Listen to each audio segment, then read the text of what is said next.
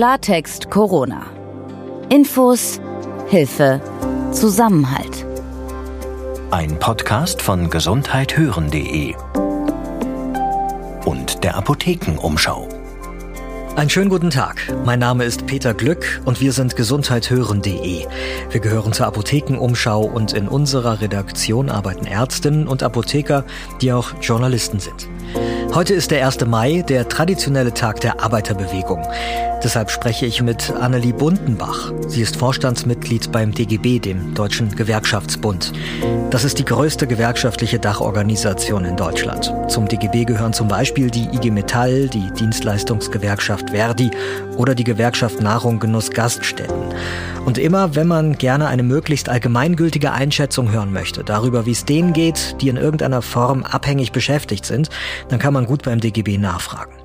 Mit Annelie Bundenbach will ich jetzt darüber sprechen, wie sich die Lage der Arbeitnehmenden in der Corona-Krise gestaltet und was die Politik, aber auch der DGB selbst tun können, um hier zu unterstützen.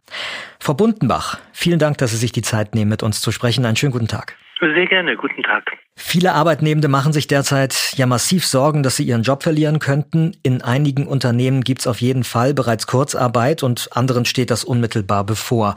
Für mehr als 10 Millionen Menschen wurde im April bereits Kurzarbeit beantragt. Das hat die Bundesagentur für Arbeit bekannt gegeben. Und das ist so viel wie noch nie. Kurzarbeit, das bedeutet ja nicht unerhebliche finanzielle Einbußen für die Menschen.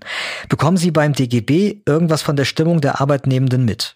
Ja, die Unruhe ist wirklich groß ähm, und die Sorgen sind ja auch nur allzu berechtigt, denn wir wissen alle, dass äh, der Arbeitsmarkt massiv unter Druck steht und dass die Frage, wie sich äh, denn äh, die Situation für die Menschen in den nächsten Wochen und Monaten äh, weiterentwickelt, wie man denn aus dieser Krise wieder herauskommt und wann man da wieder herauskommt, das treibt die Menschen natürlich äh, sehr um.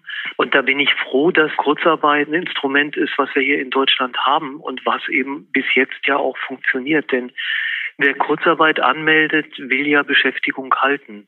Und gerade wenn wir in die äh, USA schauen und sehen, wie hoch da inzwischen die Arbeitslosenzahlen sind, dann muss ich sagen, also bei der ganzen Sorge, die die große Teil von Kurzarbeit ausmacht, äh, die wir hier jetzt im Moment haben, ist aber doch eine gute Seite dieser schlechten Nachrichten, dass Kurzarbeit hier eben existiert und dass bis jetzt der Damm der Kurzarbeit hält. Allerdings heißt das auch für die, die wenig verdienen, dass sie mit den 60 Prozent von wenig äh, dann eben nicht rumkommen können.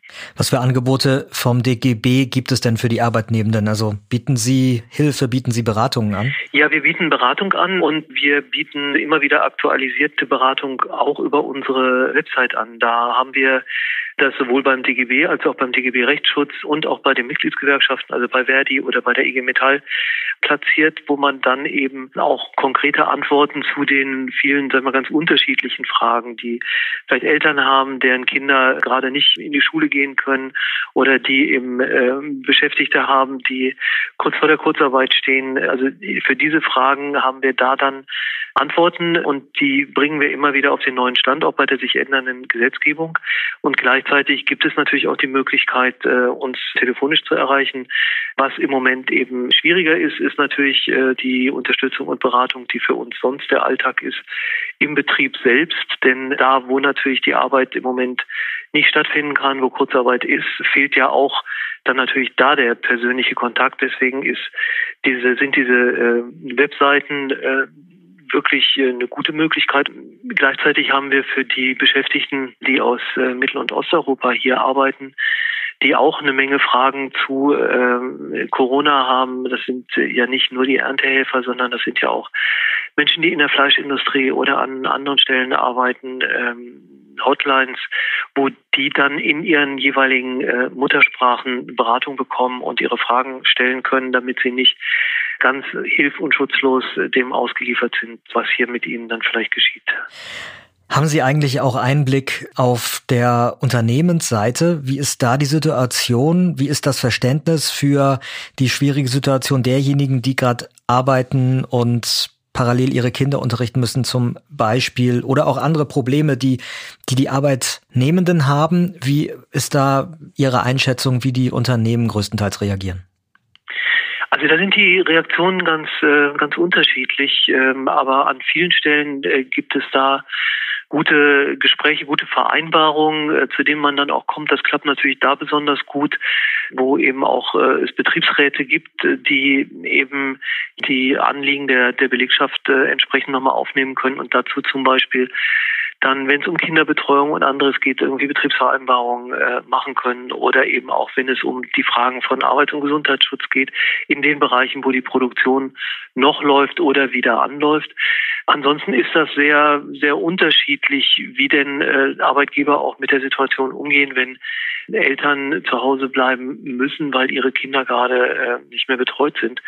Da sollte es aber auch die Möglichkeit geben oder der Gesetzgeber sieht das ja vor, über das Infektionsschutzgesetz da eben eine entsprechende Unterstützung zu bekommen. Aber da ist es ähnlich wie beim Kurzarbeitergeld. Da ähm, sagt das Gesetz 60 Prozent. Das ist natürlich für viele Eltern dann auch zu wenig. Da brauchen wir eine Verlängerung dieser Möglichkeiten ähm, und wir brauchen gleichzeitig da nochmal eine Anhebung äh, der Beträge, um die es da geht. Das würde dann auch für Arbeitgeber äh, natürlich eine Entlastung sein, weil dann klar ist, dass diejenigen, die da zu Hause bleiben müssen, dann auch die entsprechende Versorgung kriegen. Was vielfach läuft, ist die Umstellung auf Homeoffice. Denn ich meine, viele äh, Unternehmen waren bis jetzt ja nicht so äh, durchdigitalisiert, dass sie all ihre Konferenzen oder ihre Arbeitsmöglichkeiten auch dann digital äh, hätten machen können. Ich meine, viele in der Produktion äh, können das ja sowieso nicht, aber es gibt ja Bereiche, in denen das möglich ist und das läuft auch gut. Aber es hat natürlich, da müssen wir dann hinschauen, wenn es dann weitergeht Richtung Homeoffice, im Moment auch eine Reihe von, sag ich mal, Wildwuchs ähm, und äh, Problemen, wo Leute dann manchmal auch rund um die Uhr arbeiten oder wenn das Töchterchen eben über die Tastatur hüpft, dann weiß man, man braucht eben trotzdem eine Kinderbetreuung, auch wenn man im Homeoffice dann zu Hause ist. Wie würden Sie denn äh, gerade aus DGB-Sicht den idealen Arbeitgeber beschreiben in diesen Zeiten? Was muss der machen? Entscheidend ist, dass der also mit seinem Pendant, also dem Betriebsrat äh, oder eben, wenn es kleine Betriebe sind, wo vielleicht kein Betriebsrat existiert, mit der Belegschaft sich äh, zusammenzusetzen, um Lösungen zu finden für äh, die Frage, wer arbeitet wo und wie, wie ist das mit der Kurzarbeit, in welchen Abteilungen muss das denn vielleicht sein, wo kann die Arbeit weiterlaufen, was ist da dann wiederum nötig äh, in Sachen Arbeits- und, und Gesundheitsschutz, damit die äh, die Arbeitnehmer und Arbeitnehmerinnen, die da arbeiten, nicht gefährdet werden. Und natürlich auch ein hoffentlich flexibles Entgegenkommen, was bei der Frage der Kinderbetreuung und der Probleme, ähm, die im Alltag sich dann unter diesen Bedingungen auch äh, vielen Arbeitnehmerinnen und Arbeitnehmern stellen, dann gilt ähm, auch darüber ist es gut, das Gespräch zu suchen und da eben entsprechende Vereinbarungen zu treffen. Das wäre das, was ich mir wünsche. Gibt es denn kurzfristige Maßnahmen, die aus Ihrer Sicht auch die Politik jetzt ergreifen sollte, um die Situation besser zu machen? Wichtig wäre, dass die Politik das Kurzarbeitergeld anhebt das ist ja jetzt auch äh, im Kabinett beschlossen, aber ist ja noch nicht durch den Bundestag. Von, wenn ich kurz unterbreche, von 60 auf 70 Prozent jetzt, glaube ich, ne? Ja, im Moment ist es so, dass Kurzarbeit mit 60 Prozent und für Menschen mit Kindern mit 67 Prozent äh, sozusagen äh, vergütet wird. Und da kommt oft dann noch eine Tariferhöhung obendrauf. Das ist in vielen Branchen gelungen, auch das zu vereinbaren. Aber da, wo äh, es eben keine Tarifvereinbarung über diese Anhebung gibt, da sind dann diejenigen, die mit 60 Prozent durchkommen müssen und vielleicht im Niedriglohnbereich sich bewegen, äh, doch schon sehr knapp über der Grasnarbe. Und äh, deswegen ist es gut und wichtig und wir haben das jetzt auch schon schon lange gefordert, dass es hier eine Anhebung gibt. Jetzt der das, was das Kabinett beschlossen hat, ist, das auch von 60 auf 70 ab dem vierten Monat und auf 80 ab dem sechsten Monat anzuheben. Wir hätten uns da gerne mehr vorstellen können, weil drei Monate mit diesen 60 Prozent vom niedrigen Einkommen auskommen zu müssen, heißt, dass man spätestens jede Rücklage aufgebraucht hat äh, und wahrscheinlich dann schon die Verwandtschaft hat schröpfen müssen, damit man da über die Runden kommt. Gleichzeitig ist es so, dass die Grundsicherung eben für viele Familien nicht ausreicht, weil das Mittagessen, was die Kinder sonst umsonst gekriegt haben, wegfällt. Und ähm, es ist ja auch so, dass die Tafeln im Moment auch nicht zugänglich sind. Das heißt, es gibt für gerade die Haushalte, die Grundsicherung beziehen, ein echtes Problem, über die Runden zu kommen. Und da müsste es, finde ich, einen Aufschlag geben in der Krise, damit die Leute wirklich äh, die Chance haben, das dann auch gut zu schaffen. Denn ich meine, es geht ja jetzt darum, dass wir die, die ganzen, also immer die ganze soziale Ungerechtigkeit oder soziale Spaltung, die wir in, in der Gesellschaft ja auch sehen, nicht mit der Krise noch äh, vergrößern, sondern äh, dass wir hoffentlich hier in und erst recht nach der Krise auf mehr, äh, auf mehr soziale und nicht weniger soziale Gerechtigkeit setzen. Ein ganz anderes Problem ist ja, dass viele Arbeitnehmende, ähm, die derzeit unter dem Begriff systemrelevant zusammengefasst werden, dass sie ja einer Infektionsgefahr viel mehr ausgesetzt sind als andere. Also wer eben zum Beispiel im Krankenhaus, in der Arztpraxis arbeitet oder auch in den Supermärkten, wer Busse fährt oder U-Bahnen, all diejenigen. Was brauchen die aus Ihrer Sicht, um möglichst gut vor dem Virus geschützt zu sein? Das Erste ist, äh, ich finde, man sieht jetzt wirklich klar und deutlich, und es müsste eigentlich jetzt auch der Letzte gesehen haben, dass die wirklich so wichtig sind äh, für unsere Gesellschaft und dafür, dass der Laden hier läuft, dass äh, es nicht sein kann, dass sie dermaßen schlecht bezahlt sind und unter so schlechten Bedingungen arbeiten müssen, was die Arbeitszeiten angeht, was ihre Möglichkeiten angeht, auch mal äh, dann wirklich äh, frei zu haben, wenn eigentlich frei auf dem Zettel steht. Und deswegen finde ich, brauchen wir hier wirklich gerade in der Pflege mehr Geldapplaus reicht da einfach nicht äh, und eine einmal also einmalige äh, Vergütung ist gut, aber wir brauchen wirklich hier eine bessere Bezahlung und bessere Arbeitsbedingungen und ich finde, das muss einfach äh, auch eine Schlussfolgerung sein. Die zweite Sache ist, wir sehen, wie äh, sehr dann eben auch die Gesundheit gefährdet ist, gerade im, im Pflegebereich. Deswegen muss einfach gewährleistet sein, dass die persönliche Schutzausrüstung stimmt, dass diejenigen, die da arbeiten, äh, eben möglichst keinem oder eben einem möglichst geringen Infektionsrisiko nur ausgesetzt werden. Und das äh, muss, finde ich, auch in den anderen Bereichen ganz entscheidend sein. Der Arbeits- und Gesundheitsschutz muss da, wo die Arbeit läuft oder eben wieder anläuft, einfach wirklich sichergestellt sein, weil es kann nicht sein, dass man die Gesundheit der Kolleginnen und Kollegen da immer wieder aufs Spiel setzt. Und wenn ich dann sehe, was äh, gerade zum Beispiel im Bereich der Saisonarbeit und der Erntehelfer im Moment passiert, das ist ja nicht der einzige Bereich. In der Fleischindustrie sieht das auch nicht gut aus.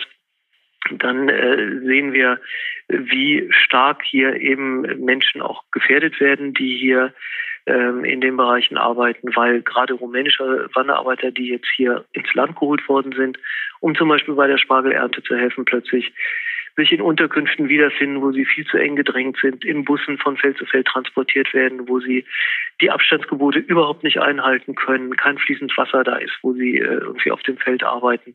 Also das dann heißt, äh, dass die Arbeitsbedingungen absolut übel sind und man dann noch hört, dass teilweise die Ausweispapiere, die Pässe einbehalten worden sind vom Arbeitgeber, damit man die auch wirklich äh, kontrollieren kann und im Griff hat, dann finde ich, sind das Arbeitsbedingungen, die können wir nicht wollen, die können wir auch nicht akzeptieren und das ist einfach menschenunwürdig.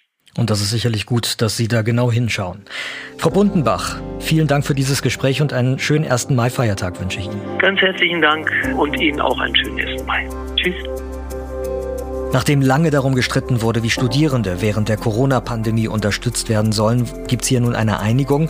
Den Studierenden sind ja zum großen Teil die Jobs weggebrochen und nun sollen die, die in Not geraten sind, zinsfreie Überbrückungskredite von der KfW Bank erhalten können. Monatlich soll es maximal 650 Euro geben. Ich bin Peter Glück. Ab Dienstag sind Dr. Dennis Ballwieser und ich wieder gemeinsam für Sie da und dann beantworten wir hier wieder Ihre Fragen rund um das Thema Covid-19. Außerdem sprechen wir natürlich weiter mit Expertinnen und Experten, die uns helfen, die Lage besser einzuschätzen, zu analysieren und die uns Einblick geben können in ihre jeweiligen Fachbereiche. Falls Sie medizinische Fragen rund um Corona haben, dann können Sie uns die gerne per E-Mail zukommen lassen unter redaktion.gesundheit-hören.de. Und wenn Ihnen Klartext Corona gefällt, dann lassen Sie uns doch bitte eine gute Bewertung und ein Abo da. Dann wissen Sie auch immer, wenn eine neue Folge von uns online geht. Klartext Corona. Ein Podcast von gesundheithören.de und der Apothekenumschau.